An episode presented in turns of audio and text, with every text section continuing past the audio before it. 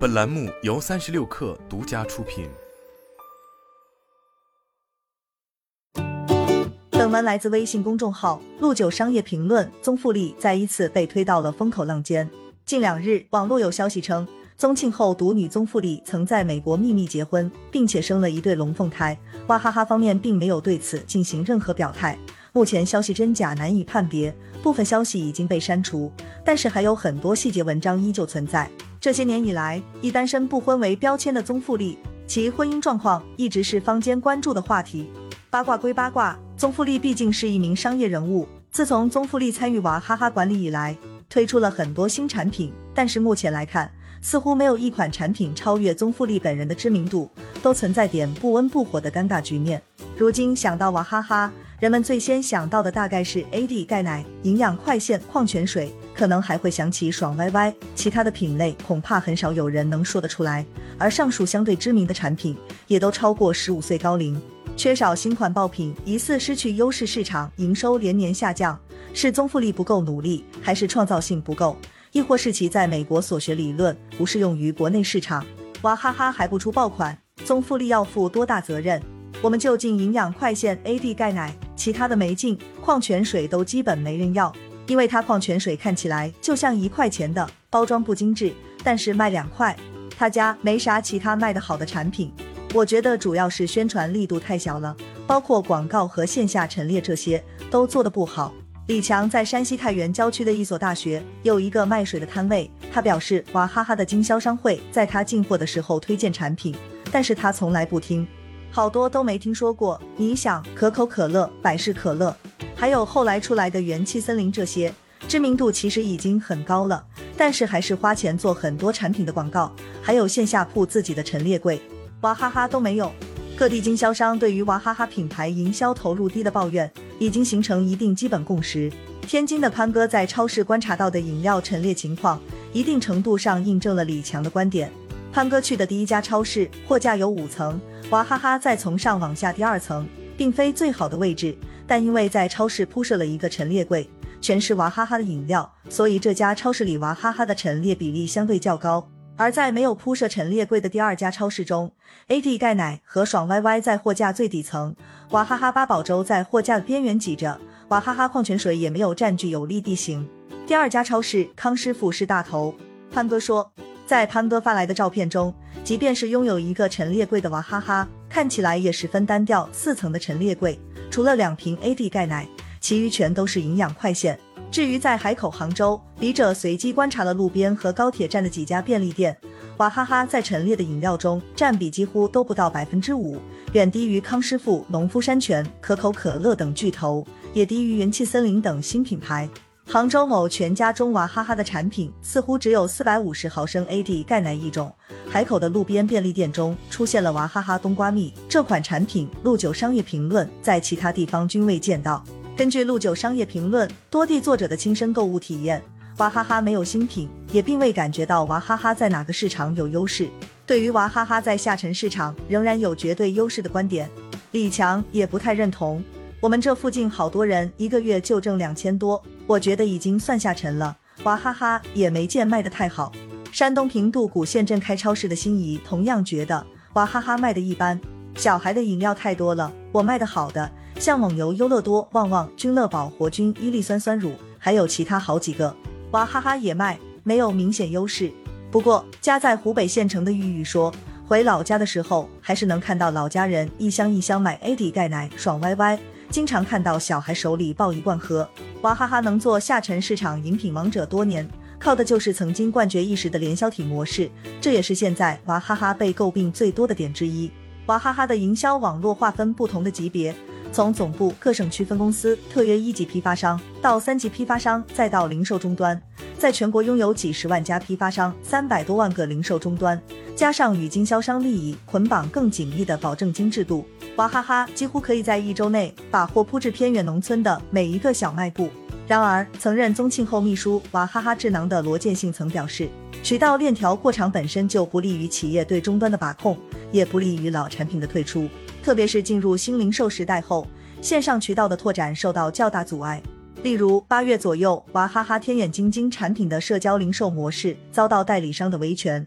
广东省食安保障促进会副会长朱丹鹏就认为，娃哈哈初衷是好的，但在产品推广初期就把渠道铺得很广，这会影响一些大代理商的利益。如果大代理商和小微商都赚相同的钱，大代理商肯定会有怨言。北京经商流通战略研究院赖阳表示，娃哈哈这种企业的话，如果做线上，就面临着线上跟线下互相争渠道的问题，价格上也很难协调，因而难以发挥线上的模式的价格优势。我们都知道，线上打破时间、空间、地域障碍，而且直接面向最终消费者，中间环节都没有。如果按照线下同款比价的话，线上渠道或者按同样的价格获得更高的利润，或者可以更低的价格带来竞争优势。赖阳认为，第一，传统线下渠道及大卖场的大幅度亏损关张等现象。让娃哈哈等传统线下企业的主流渠道都面临萎缩，原来的这些体系成为它的包袱，带来大量销售规模保障。即便线下渠道销售量下降了，比如下降百分之十，它也不能退出，因为如果要退出的话，销售就不止下降百分之十了。但是你要是说一直维持线上线下之间的平衡，又是难题。当然，联销体模式在今天也并非一无是处。赖阳举例说，娃哈哈推新产品。传统渠道依然有帮助，比如一个新品牌进入这些渠道很难，但是娃哈哈的新系列想进入既有渠道就很容易，这是它的优势，历史上的优势。而具体它有没有创新，有没有爆款或者独特的东西，那是另一回事了，跟渠道无关，这两者就不能放在一起说了。赖阳说，与其说渠道成就了娃哈哈。不如说是娃哈哈强势产品和低廉价格成就了此前的销售模式。联销体渠道再全面，模式再新颖，若没有优势产品，都是空架子。朱丹鹏曾对媒体表示，既然联销体模式优势尚存，为何做不出能爆的产品？就是娃哈哈面临的另一个问题。寻物社 CEO 朱志勇认为。娃哈哈是一家高度集权的公司，是跻身百亿俱乐部企业中很多年里都不设副总的公司。宗庆后一呼百应的权威，亲力亲为，事无巨细，这要求他有掌控全局的能力。可以说，娃哈哈更依赖领导人超凡卓越的能力，而不是这个组织。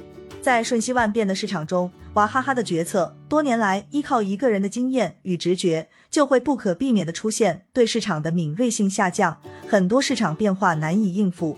一定程度上抑制了产品创新与创造，也制约了其发展。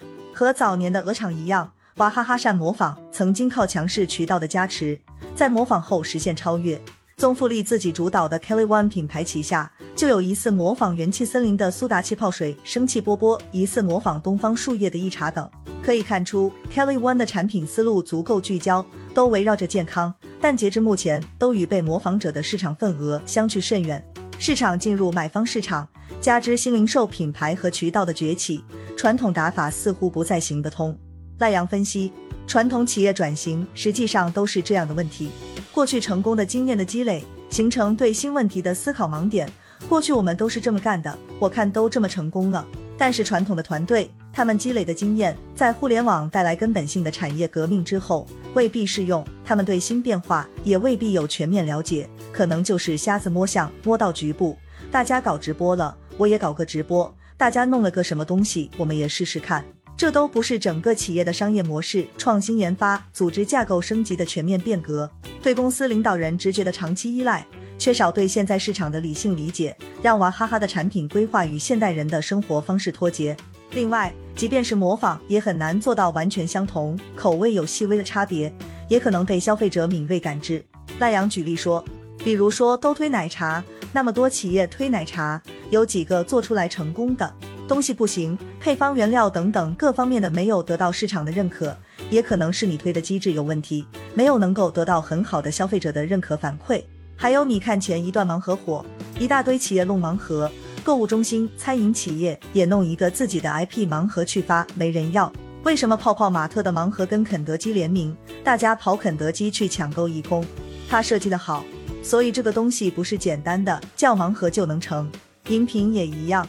经过上述分析，再来看人们对宗馥莉的期待，似乎确实有些高。毕竟，即便是公主，也没有让王国复兴的魔法。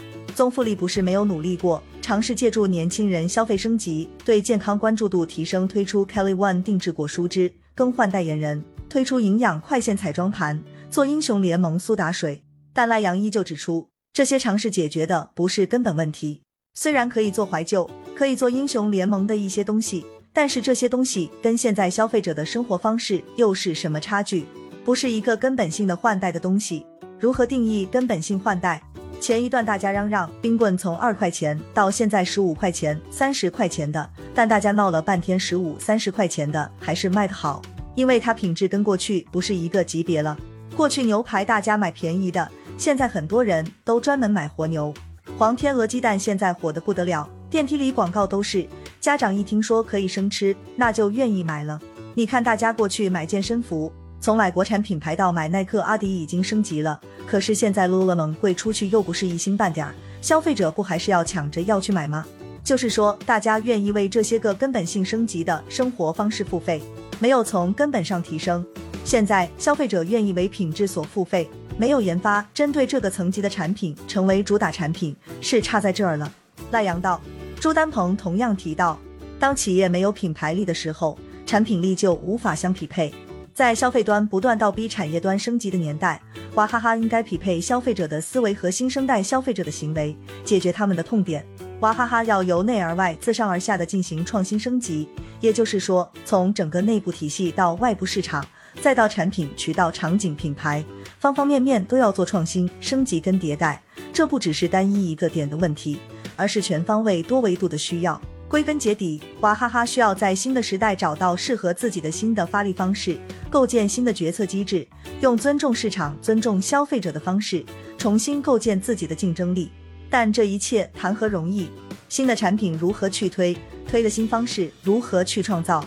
这本身就是个难点。是拍着脑瓜，团队里面随便试水，然后老板拍板去弄，还是像现在有的新企业，无数个团队自己拿方案自己推，内部竞争，还是说我这企业根本自己不做了，跟第三方合作，购买第三方的资源，购买人家成功的产品，然后成为我的一部分，用我的品牌去推，然后内部管理的话，是企业整个组织内部信息化、商业智能体系重新架构的问题，渠道也是如此。企业现在面临的实际上都是战略性革命。根据赖阳所说，公主宗馥莉面临多重困境，且互相牵扯。更何况以朱丹鹏的观点，宗馥莉现在依然缺乏自主权，老宗放权了，但没放太多。